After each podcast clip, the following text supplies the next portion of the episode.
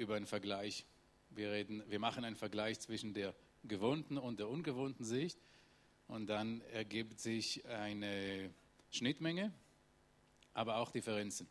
Und uns interessiert vor allem, denke ich, die Differenzen erstmal, weil die Schnittmenge, die, die ist groß und die können wir selbstverständlich äh, wahrnehmen. Äh, fangen wir mit den Grundbegriffen an, die äh, also semantisch auf christlich oder auf Deutsch inzwischen heißt es die Bibel. Und dann sprecht ihr vom AT, gell? Also Altes Testament und Neues Testament. Und diese Begriffe sind uns äh, erstmal fremd. Die gebrauchen wir nicht. Ähm, der Hauptunterschied ist, das Neue Testament spielt für Juden keine Rolle, außer Ausnahmen. Es gibt Ausnahmen, ganz wenige Ausnahmen. In Prozentsatz gemessen ist es kaum messbar. Aber für einen Normalfall bei Juden ist das Neue Testament einfach fremd. Sagen wir mal, man weiß, dass es das gibt, aber es ist halt das Buch von den anderen. Ähm, bei uns sieht äh, eine Bibel so aus. Bitte nach hinten schauen. Also nach vorne. Für, äh, wo? Da. Da. Und ähm, äh, wir nennen das äh, Tanach. Tanach. Es wird langsam kompliziert. Tanach ist ein Akronym, also Zusammensetzung von drei ersten Buchstaben, Initialien. Das T, also das T vom Tanach, das T steht für Torah, fünf Bücher Mose. Das N steht für Neviim, das heißt Propheten. Und das K oder Ch steht für Ktuvim, äh, Schriften. Ich wiederhole es, Torah, Propheten und Schriften. Und das zusammen, damit man es aussprechen kann, kriegt es ein Vokal und das heißt Tanach, sonst wäre das gar nicht durch den Mund äh, passierbar.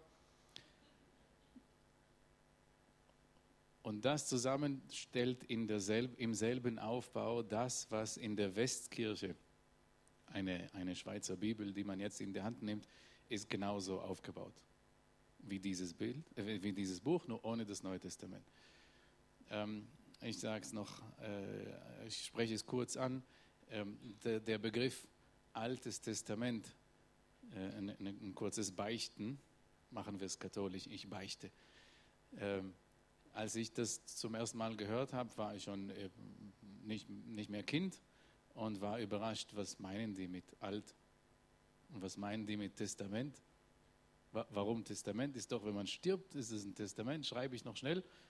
Und warum alt? Alt, also ich meine, es ist alt, aber ist es denn überholt oder nicht mehr relevant und so? Ich war äh, leicht äh, ähm, angetreten, fühlte ich mich als Anwalt für die hebräische Bibel, sagen wir mal so. Ähm, ich glaube, ich habe das Gerät ausgemacht. Stimmt's? Hilfe. Ich habe nichts getan. Gar nichts getan. Das, bitte, gib zu, das ist zusammengestürzt wegen dem ganzen hebräischen Zeug drauf. Ja. Okay. Ähm, unterwegs, wenn, wenn ich als Reiseleiter mit einer äh, deutschsprachigen Gruppe äh, in Israel bin, dann äh, verwende ich auch am Ende die, die geläufigen Begriffe wie äh, Altes Testament aber nicht bevor wir kurz uns unterhalten. Ich sage, Leute, wir müssen reden, ganz kurz und dann, dann bleiben wir halt dabei. Es ist, wir verändern die Welt nicht mehr, wir sind ja nicht mehr Teenies, die meisten von uns. Da kommt es. Der Aufbau ist äh, genau gleich, also die fünf Bücher Mose, dann die Propheten mit all diesen Büchern, die ihr auch kennt, und die Schriften der Hauptkern vom Umfang ist, äh, oder ein wichtiger Kern ist, sind die Psalmen und dazu kommen noch alle anderen, der Rest. Wenn wir aus dem Lukas-Evangelium lesen, 24, Vers 44, äh, dann heißt es, es muss alles erfüllt werden, sagt Jesus, was von mir geschrieben steht im Gesetz des Mose und in den Propheten und in den Psalmen. Es ist auffällig, also wer, wer, da nicht genau hinschaut, äh, überliest das, aber es ist auffällig, dass auch da schon eine dreiteilige Gliederung vom Heiligen, von der Heiligen Schrift gewesen ist. Sie nannten das nicht äh, Tanach wie wir, aber das ist genau das Gleiche gemeint. Äh, bitte, damit es klar ist, das Wort Gesetz ist auch eine eigenartige Begrifflichkeit von dem, was bei uns einfach Torah heißt. Äh, kein Gesetz, es enthält Gesetze natürlich, aber es ist ein Gesetz wäre was anderes. Torah würde ich noch besser mit Weisung oder Kunde oder Lehre übersetzen. Ähm, Im jüdischen Verständnis gibt es drei verschiedene Ebenen der Heiligkeit für die Schriften. Also natürlich, äh, auf christlich gesagt, ist es das Wort Gottes und äh, basta. Es ist bei Juden ja, aber die Torah, sagt man im klassischen Konsens, das ist heilig. Das ist am Berg Sinai, in der klassischen Vorstellung am Berg Sinai gegeben worden, so wie es ist bis zu den letzten Versen im 5. Mose, da geht es schon darum, dass Mose tot ist und dann hätte er das nicht schreiben können. Das geht nicht, die letzten acht Verse. Aber alles andere in der klassischen Vorstellung, das ist dann heilig gekommen und nachher entstanden Schriften durch Menschen, schrittweise. Sie sind auch heilig, aber anders, also eine Stufe weniger. Ähm, und insgesamt gibt es drei Stufen. Das heißt, der Umgang, die, die, die Schlussfolgerung äh, damit, die, der Umgang mit dem, was nach den fünf Büchern Mose kommt, ist ein anderer. Es ist hemmungsloser, es ist schonungsloser. Es ist göttlich inspiriert, sagt man, aber menschlich geschrieben. Und da spielt natürlich eine nationale Perspektive rein. Ich meine, wenn ein, ein äh, europäischer Christ im Jahr 2023 in der Bibel von König David liest, dann liest er vom König David. Und das ist eine biblische Persönlichkeit. Bei uns kommt hinzu, äh, das ist ja unser König. Das ist Geschichte, nationale Geschichte. Und wenn man über die Erzväter spricht, dann sind das nicht irgendwelche Abrahams, die mit langem Bart nur durch die Wüste äh, hüpfen, sondern das ist der Vor, Vor, Vor, Vor, Vor, Vor, Vor. Irgendwann stammen wir ja von diesen. Das heißt, es sind wirklich die Erzväter und Mütter der Nation, zumindest in der Erzählung. Man könnte ja einen Gentest machen, da kommt ja einiges Spannendes raus. Aber das spielt natürlich eine nationale Perspektive eine Rolle.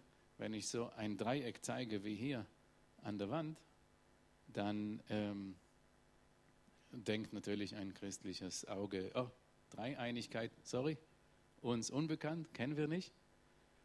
Das ist vielmehr äh, die Darstellung von einer dreieckigen Beziehung, von einem Vertrag zwischen Gott, Volk und Land.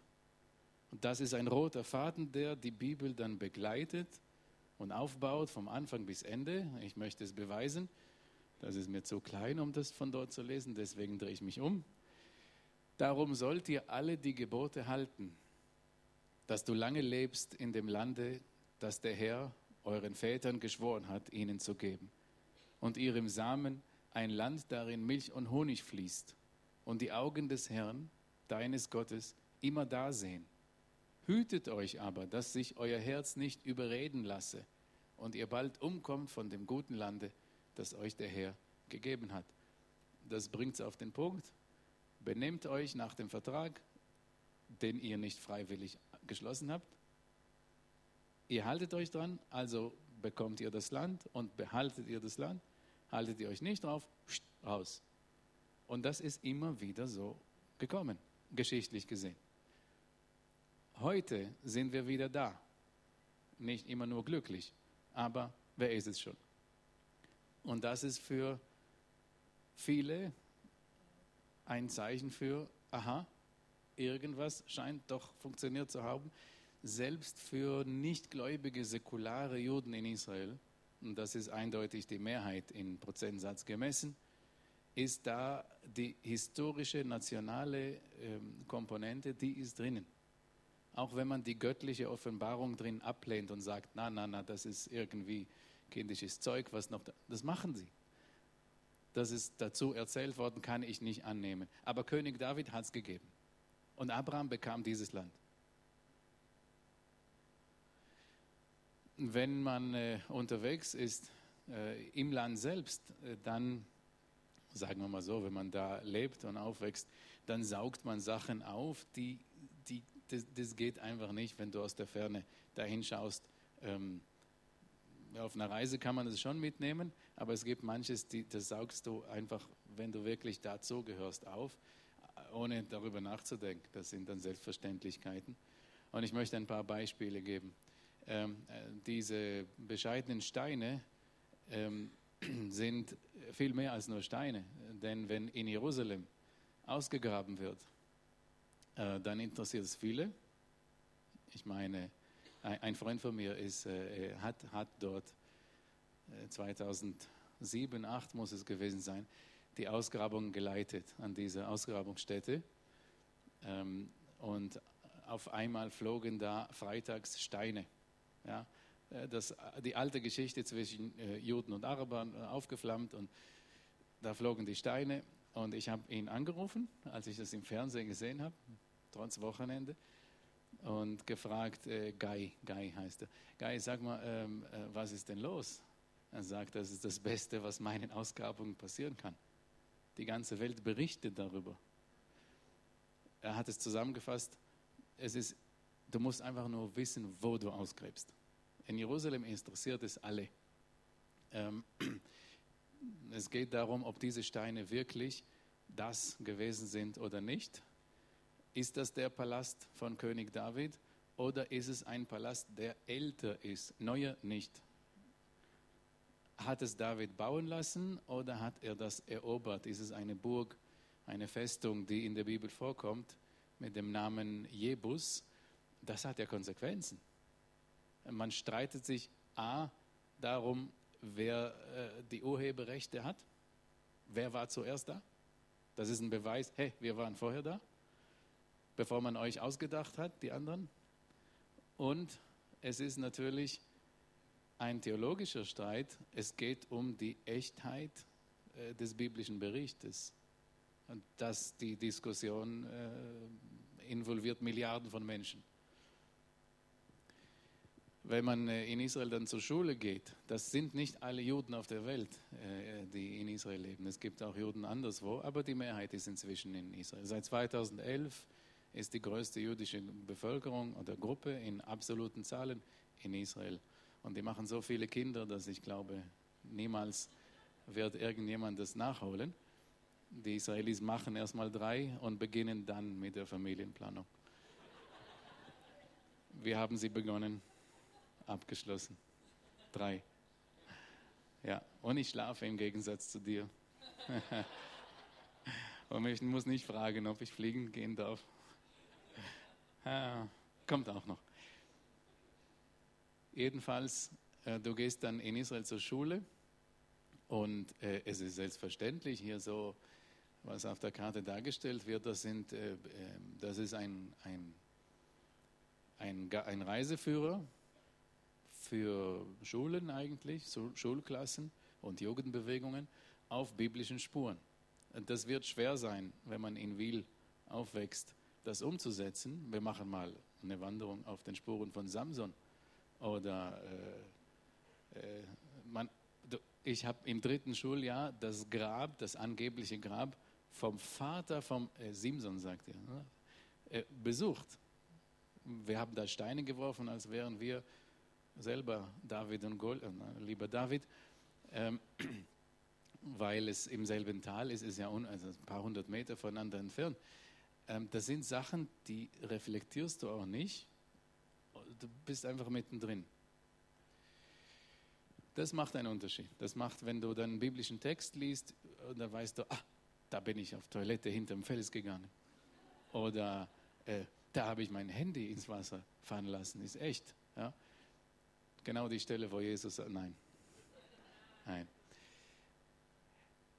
Ähm, ich behaupte, das Verständnis, äh, das realistische Verständnis für zahlreiche biblische Geschichten geht nur wirklich, wenn du da vor Ort die Gegebenheiten kennst. Du kannst auch ein Fünf-Sterne-Hotel buchen, online sieht top aus, aber am Ende kommst du hin und hast dir ganz was anderes vorgestellt. Zum Guten und Schlechten. Dann kommt die Sprache noch dazu, das ist ein Unterschied, kann man auch nicht ändern. Ähm, wir sagen, eine Übersetzung ist wie ein Kuss durch ein Tuch. Ich wiederhole es, eine Übersetzung ist wie ein Kuss durch ein Tuch. Natürlich ist ein Kuss durch ein Tuch auch ein Kuss, aber ja, es verliert immer an Qualität. Und jede Übersetzung verliert an Qualität und das ist unveränderbar. Man kann es immer optimieren, aber manches kannst du gar nicht übersetzen. Manche Übersetzungen äh, oder Fehlübersetzungen sind unwichtig. Es ist doch egal, ob das so ein Baum ist oder so ein Baum. Das kommt häufig vor, weil äh, weder ähm, Luther noch Zwingli, glaube ich, die waren gut, aber Botaniker waren sie nicht. Ja, die bringen es, das spricht der Landschaftsarchitekt, die bringen alles durcheinander. Die, die schreiben über Pflanzen, die es gar nicht gibt. Ja. Und manchmal Tiere auch. Theologen waren sie auch nicht. Aber das ist nicht so schlimm. Das ist echt nicht so schlimm. Ob das ein Leopard ist oder Löwe, ach, egal. Das ist eine Katze. Aber manchmal, manchmal gibt es äh, kritische Sachen. Inhaltlich, die verändern dann das Ganze. Und da ist unsere Zeit zu kurz für, um so viele Beispiele zu geben. Ähm, ein paar Beispiele für, wenn man das Land selber äh, versteht. Das gehört einfach zur heutigen jüdischen Perspektive auf die Bibel. Ich glaube einfach fest daran, dass es einen entscheidenden Unterschied ausmacht. Äh, vielleicht kennt jemand äh, Jesaja 5. Da wird angefangen im Kapitel mit einer, einem Gleichnis. Jesaja spricht vor den Toren Jerusalems über äh, einen Weinberg. Und ein Gärtner pflanzt, bepflanzt den und baut äh, Zäune, steht geschrieben. Das sind die Zäune. Ja, die Frage der Übersetzung. ähm, das ist auf Hebräisch dasselbe Wort, Zaun und Mauer.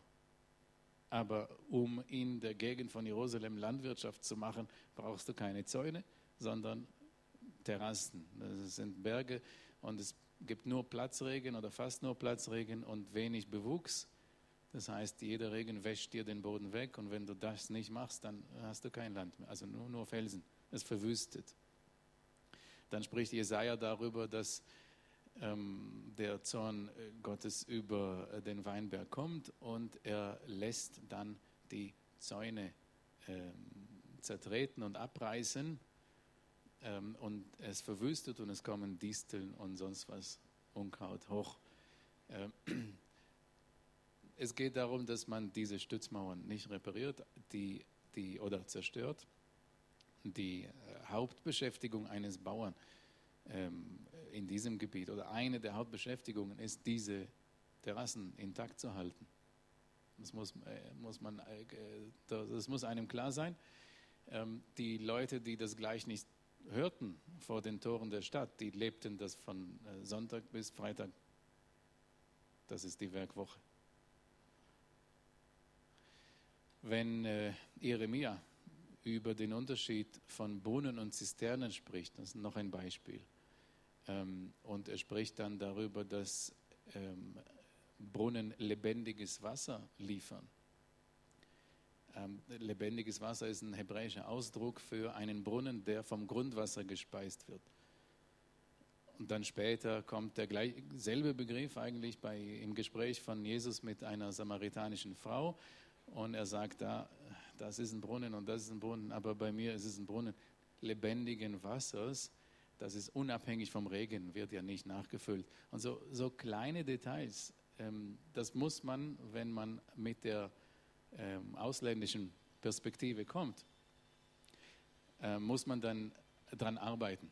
Da muss man erklären und sich eindenken. Wie gesagt, manchmal kritisch, manchmal weniger. Wir werden auch kritische Beispiele geben.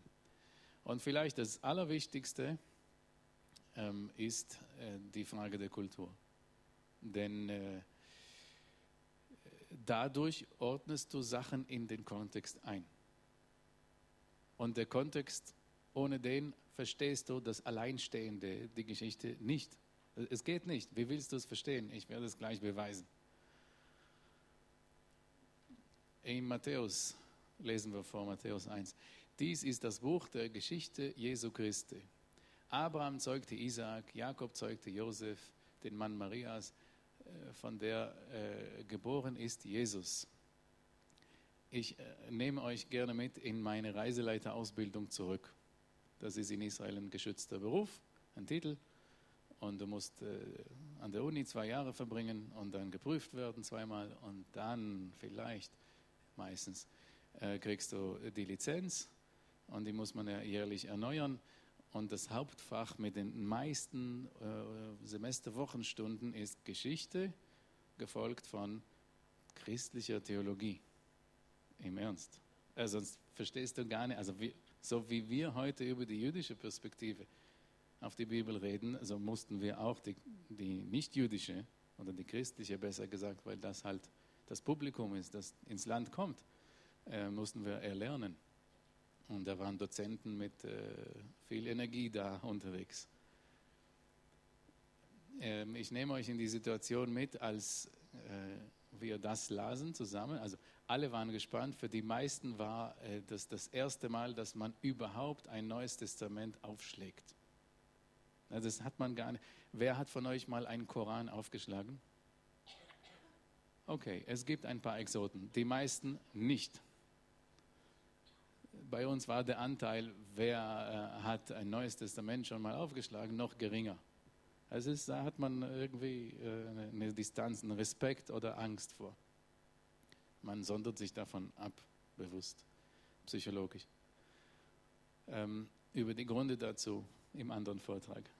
Aber ähm, wir waren so gespannt und das erste, ziemlich erste, was kommt, ist äh, der und der und der und das, geboren von dem, von dem, ein Stammbaum. Und schon nach diesem Satz, ja, Josef, der Mann Marias, da sagte eine religiös praktizierende äh, Jüdin, hä, was? Wer ist, ähm, also, der Josef, der stammt von David, oder? Ja. Und wer ist Jesu Vater? sagt sie. Äh, ja, also äh, schwieriges Thema. Äh, also eigentlich ist das der Sohn Gottes. Und dann sagt sie, ja, und Josef, ist das nicht sein Vater? Ja, so, also, er hat ihn großgezogen und so. Ach so, dann stammt er nicht von David ab und kann gar nicht der Messias sein, weil der Messias von der Königsdynastie kommen muss. Buch zu. Das ist eine jüdische Perspektive. Dann meldete sich ein Neueinwanderer, auch ein Jude mit großem Bauch aus Südafrika, Zahnarzt, Beileid. Und der, Entschuldigung bei allen Zahnärzten, ähm, der hat korrigiert und gesagt, stopp, Moment mal, und hat eine lange Ableitung gegeben, ohne dass er Jesus Nachfolger ist ähm, und erklärte, dass in dem Fall äh, Maria sehr wahrscheinlich weise oder halbweise aufgewachsen ist. Und alles deutet darauf hin, dass Josef sich in ihr Geschlecht einschreiben musste aus biblischen Vorschriften. Und die Erklärung dafür ist so lang. Aber unterm Strich begann da eine Diskussion zwischen zwei gläubigen, praktizierenden, gebildeten Juden. Ähm, und die war hochspannend. Das hätten Christen nie gemacht. Lass uns mal mit dieser jüdischen Perspektive auf ähm, die verschiedenen Stationen im Leben Jesu gehen, im Schnellverfahren. Ähm, Lukas 2. Und da acht Tage um waren, dass das Kind beschnitten wurde, würde, da ward sein Name genannt, Jesus. Hat jemand von euch gemerkt, dass Jesus seinen Namen bei der Beschneidung bekommen hat? Also willkommen in der jüdischen Perspektive.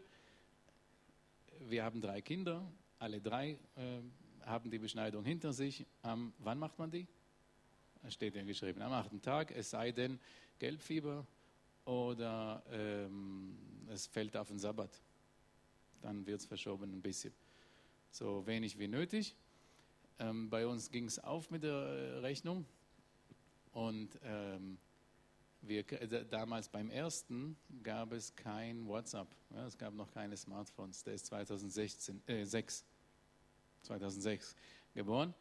Ähm, aber SMS gab es schon. Und das war in Jerusalem. Und äh, auf einmal, als meine Frau geschrieben hat, so, es ist durch, dann äh, ist ihr Telefon explodiert vor SMS. Und wie heißt der Junge? Gratulation. Meine Frau ist Deutsche. Nicht jüdische Deutsche. Bio-Deutsche.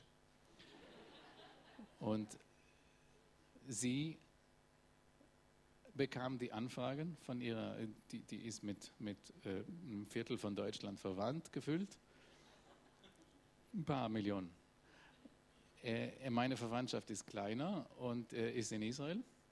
Und von uns kam höchstens gratuliere, aber keiner hat gefragt, wie der Junge heißt. Das macht man nicht. Das kannst du nicht machen. Erst bei der Beschneidung. Weil erst dann ist man ein Teil vom Volk und erst dann, das muss ein hebräischer Name sein, bis auf Alexander, das ist erlaubt, aber alle anderen Namen im Ernst. Ah, uh, ja. Aus historischen Gründen ist Alexander zulässig und Juden haben immer mindestens zwei Namen. Einer davon muss hebräisch sein. Also mindestens ein hebräischer Name. Also du kannst auch dazu was anderes nehmen. Ähm, und zwar erst dann äh, ist man im Bund. Also Beschneidungsmund nennt man das. Erst dann ist man im Bund und dann heißt man, man hält das Kind hoch und sagt, und äh, das Kind wird heißen in Israel und dann muss die zitternde Mutter oder der Vater den Mund aufkriegen und mitteilen, wie. Äh, wann ist Jesus, bitte jetzt aus der jüdischen Perspektive, wann ist Jesus hier im Tempel zum ähm, ersten Mal hingekommen? Zwölf Jahre, wer bietet weniger? acht Tage, das wäre bei der Beschneidung. Ich glaube nicht, dass die, äh, also es steht jedenfalls nicht im Text, soweit ich weiß, dass die nach Jerusalem zur Beschneidung kamen. Das dürfte sieben, acht Kilometer südlich gewesen sein, in Bethlehem.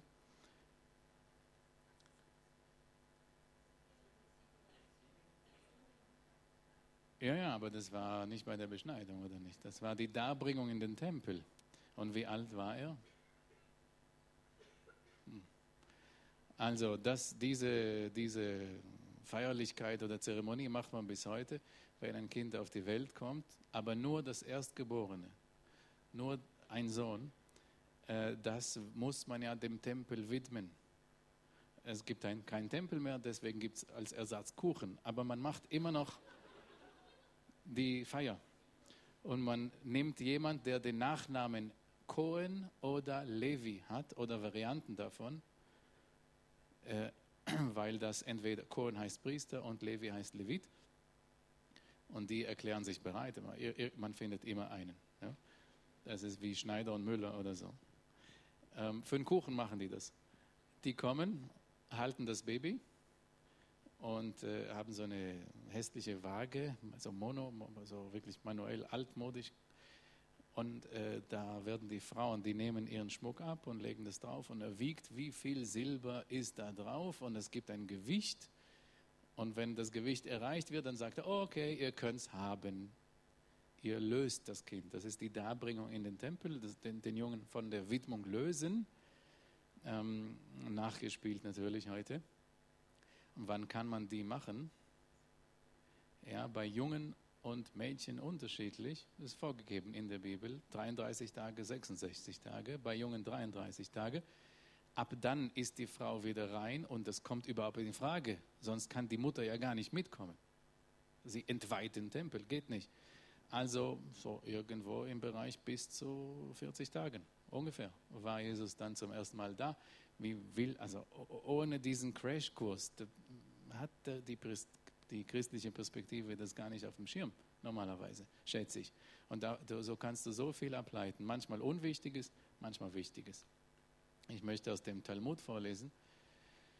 Äh, was Talmud ist, in Klammer auf, ähm, jüdische rabbinische Schrift, 4. bis 5. Jahrhundert nach Christi Geburt, aber mit älteren Inhalten. Nur da ist es verfasst worden, aber die Texte sind äh, teilweise äh, wesentlich älter. Und als eine komplexere Frage aufgekommen ist, fragten sie, Doppelpunkt, gibt es hier einen Zimmermann oder einen Sohn eines Zimmermanns, der eine Lösung für unser Problem vorschlagen kann? Sie in dem Fall sind Rabbiner in einer Streitdiskussion und wenn sie nicht weiterkommen mit Lösungen, dann fragen sie in den Raum, ob es ein Zimmermann, besser gesagt ein, ein äh, Handwerker äh, oder Baumeister, würde ich eher übersetzen, im Raum gibt. Warum erzähle ich das? Ja, wenn wir hören, äh, der Beruf des Josef war Zimmermann und die Annahme ist, die Söhne haben im äh, häufigen Fall äh, den Beruf des zumindest erziehenden Vaters von zu Hause mit aufgesogen. Das hat sie geprägt und oft haben sie das auch selber weiter praktiziert. Dann ist es keine Überraschung, dass Josef als äh, Baumeister unterwegs war. Das war der angesehenste Beruf. Dazu muss man wissen, ähm, Zimmermann ist eine Übersetzungsfrage. Wir reden über einen Handwerker, der hauptsächlich mit Stein arbeitet und das aufbringen muss, was ein super Handwerker aufbringt und ein Ingenieur und ein Architekt. Also mit diesem Super Brain war das äh, natürlich am angesehensten und äh, Rabbiner damals, Rabbiner waren keine, das war kein Beruf. Das war eine würdigende Anrede, das ist nicht wie heute. Dann geht Jesus an den Jordan, gell? Ziemlich schnell nachher. Also in den meisten Evangelien kriegen wir ja äh, entweder gar keine oder sehr wenige Infos bis zur Taufe. Er kommt zur Taufe und dann ähm, hört er eine, eine Stimme, oder? Eine himmlische Stimme. Was ist eine himmlische Stimme? Ich möchte vorlesen.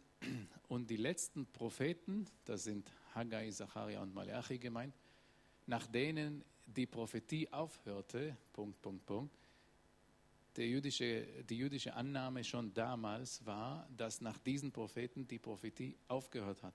Und die Leute haben, zumindest die meisten, haben dringend auf die Erneuerung der Prophetie gewartet. Und wenn Jesus als Prophet angesprochen wird, äh, ist es viel aussagend.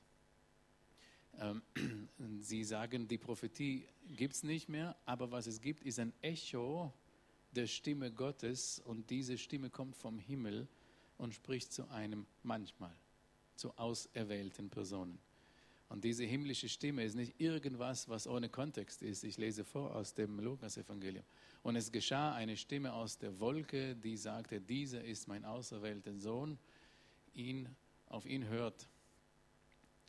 Ähm, wer zumindest im Hebräischen das liest, aber eigentlich auch im Griechischen äh, Urtext vom Neuen Testament und von der Jesaja-Übersetzung. Es tut mir leid, dass es kompliziert wird zu dieser Uhrzeit, aber es führt keinen Weg dann vorbei. Wer das liest, dann äh, spricht diese himmlische Stimme nichts anderes als den ersten Vers vom Jesaja 42. Und da heißt es, ähm, es, der Vers hat eine Fortsetzung, ich, ich lese den komplett vor. Siehe, mein Knecht, den ich halte, mein Auserwählter, an dem meine Seele wohlgefallen hatte, hat, ich habe meinen Geist auf ihn gelegt, er wird das Recht zu den Nationen hinausbringen. Der Vers hat eine Fortsetzung und ich glaube, uns ist allen klar, dass Jesus Jesaja in- und auswendig kennt. Und wenn er die himmlische Stimme hört, ist er nicht der Einzige, der durch sein Erlebnis durchgeht. Wir können mehrere aufzählen. Es ist nur die Person, hört das, die angesprochen wird, nicht die anderen, auch wenn die direkt nebenan sind oder zu Tausenden unterwegs sind. Und die spricht im Normalfall biblische Verse, die an die Person gemeint sind. Und das ist eine Kommunikation Gottes mit den Menschen auf der vierten, nach dem jüdischen Verständnis, auf der vierten und tiefsten Ebene. Äh, Juden lesen aus der äh, Torah im Jahreskreis. Wussten wir das? Es gibt Abschnitte, Wochenabschnitte, pro Woche ein Abschnitt. Und zu jedem Abschnitt gehört auch noch samstags ein Abschnitt aus den Propheten. Und das ist fixiert an, an Kalenderwochen. Äh, was liest Jesus denn in Nazareth in der Synagoge? Äh, ziemlich schnell nach der Taufe.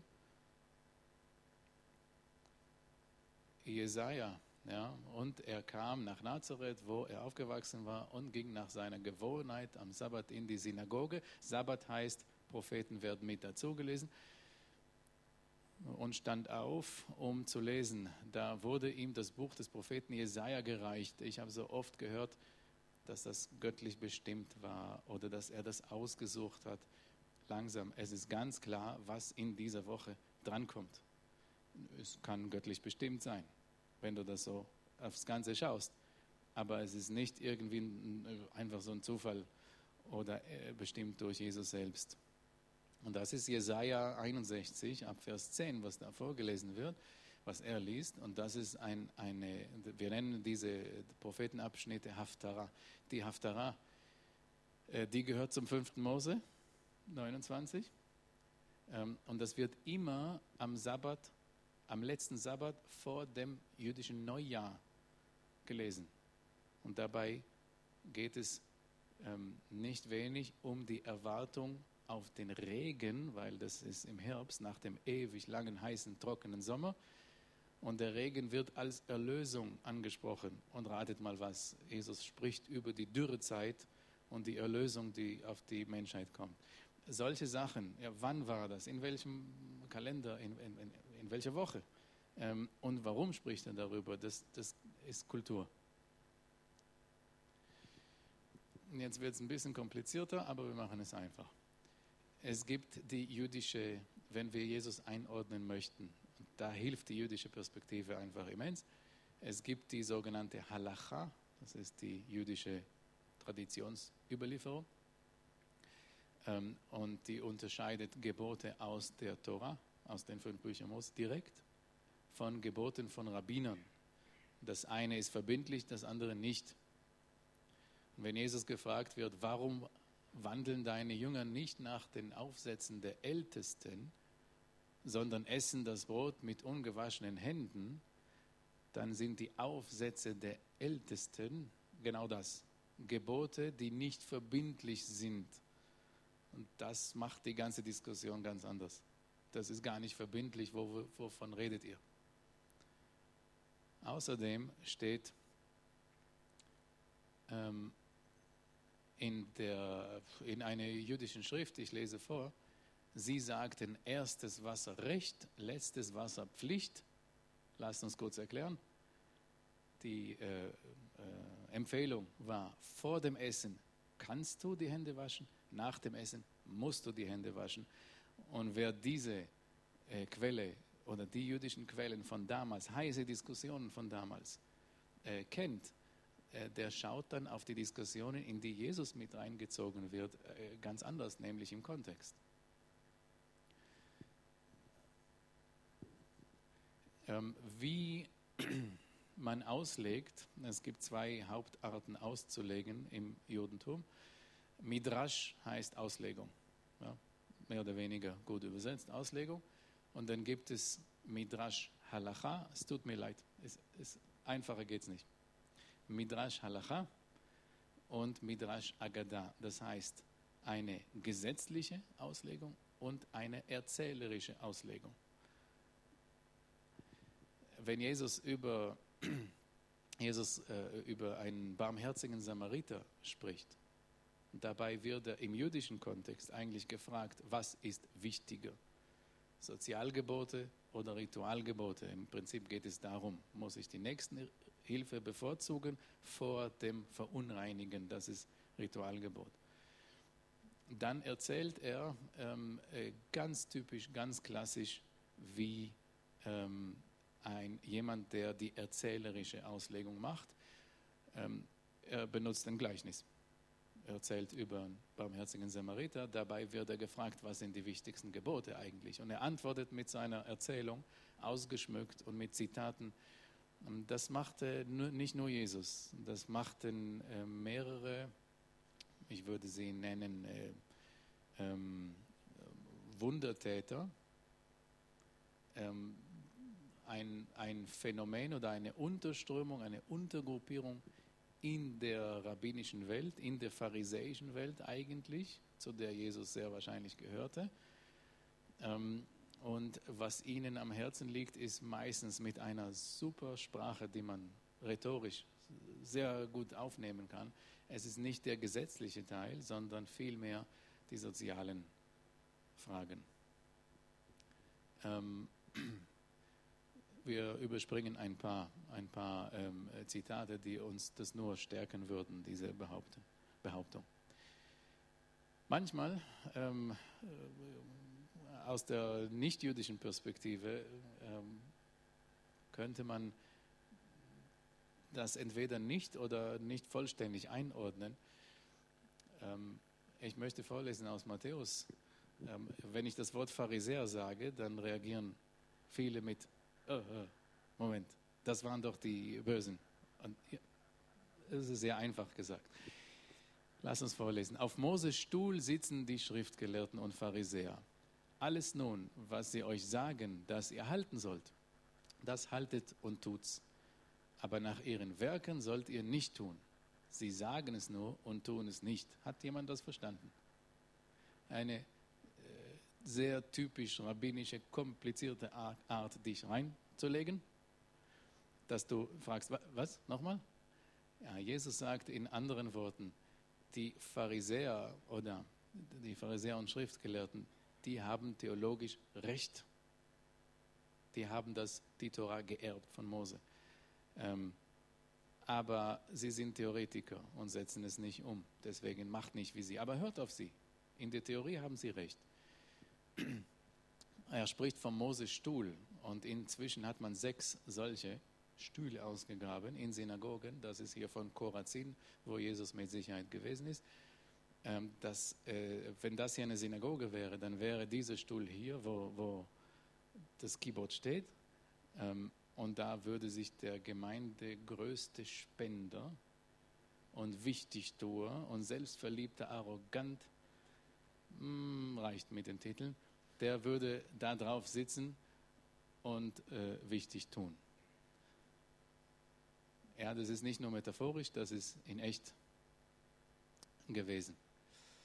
Ähm, wir geben, ich überspringe etwas, wir geben ein Beispiel.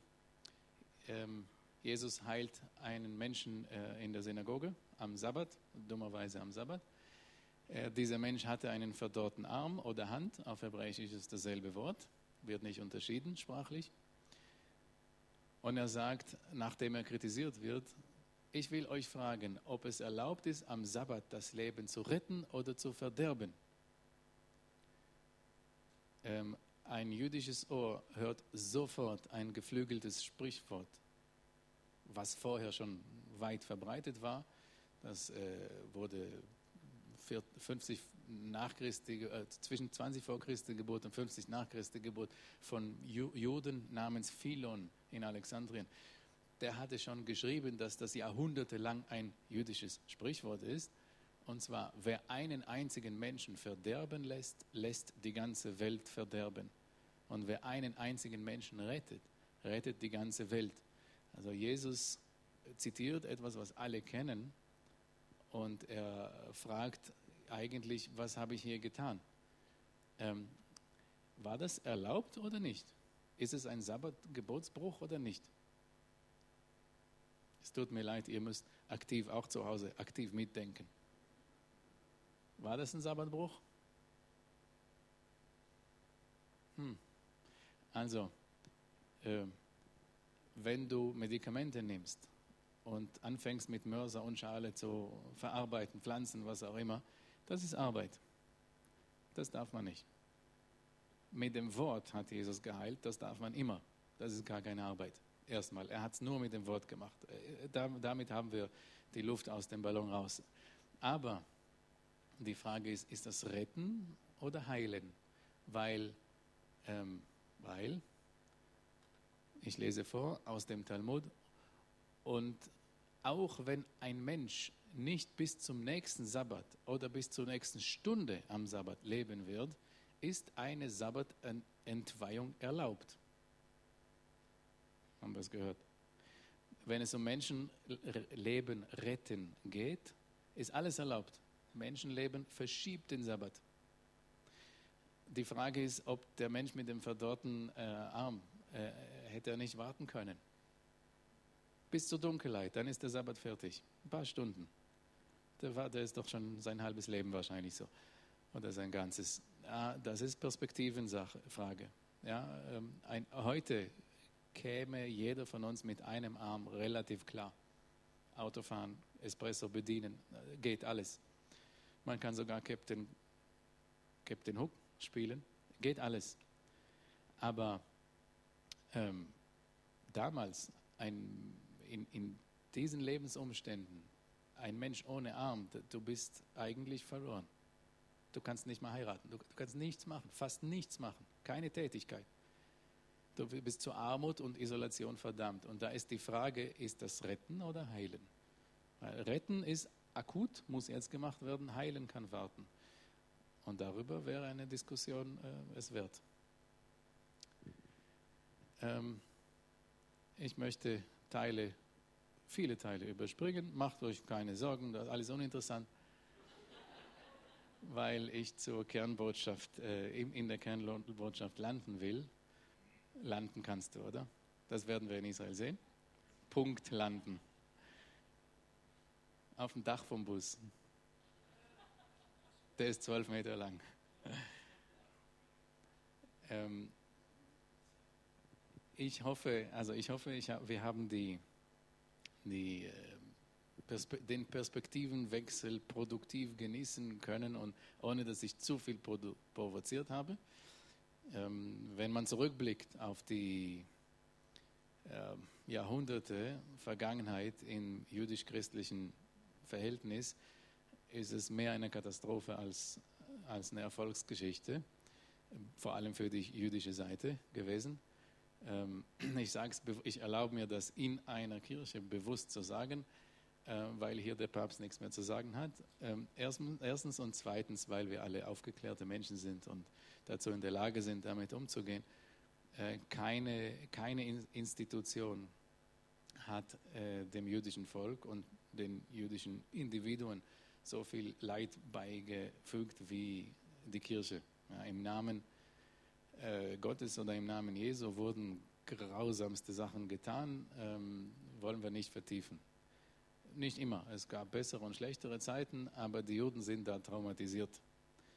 Ähm, die sagen, wenn die, da kommen wir zum Anfang äh, zurück, wenn ein Jude ein neues Testament kriegt oder ein Kreuz sieht, oder, dann ist die Reflexreaktion erstmal Angst. Angst. Das sind die, die uns verbrennen, vergasen, erschießen wollten und das auch getan haben in Luzern und überall gab es die, die schlimmsten Sachen. Ähm, Im Prinzip wegen einer theologischen Uneinigkeit, ja, Meinungsverschiedenheit. Und äh, für Christen äh, gab es die sogenannte Ersatztheologie, die hat sich re relativ früh entwickelt mit der Aussage von äh, bestimmten Kirchenvätern, na, Israel brauchen wir alles nicht. Es ist, ist passé, vorbei. Wir sind jetzt das neue Israel. Wir sind das Israel im Geist. Ähm, das wahre Israel äh, ist nicht im Fleisch. Und das ist problematisch. Ich hoffe, wir verstehen warum, weil in dem steckt die Aussage, Gottes Wort oder Gottes Verheißung und Verpflichtung äh, lösen wir auf. Oder er selbst hat es aufgelöst, obwohl er sagt, dass das für ewig ist. Das ist ein Widerspruch, ein theologischer, ein problematischer. Wenn man sagt, äh, wir brauchen Israel nicht, die Kultur oder das Land oder das, den ganzen ersten Teil, äh, der wie viel ausmacht von der Bibel, weiß nicht, ziemlich das meiste ähm, wie im Latte Macchiato. Ich nehme nur die Sahne. Ja, oben, nur den Schaum. Den Rest brauche ich nicht. Wenn man das sagt, dann, dann, äh, wenn wir das Bild hier von Paulus nehmen, ähm, die Heidenchristen, die Völker sind eingepfropft wie ein Ast in den Ölbaum und der Ölbaum ist Israel und die Verheißungen. Ähm, und durch Jesus ist der Zugang jetzt offen. Ähm, wenn man sich davon abtrennt und den Ast, den eigenen absägt von der Wurzel, dann ist der Ast tot, nicht der Baum.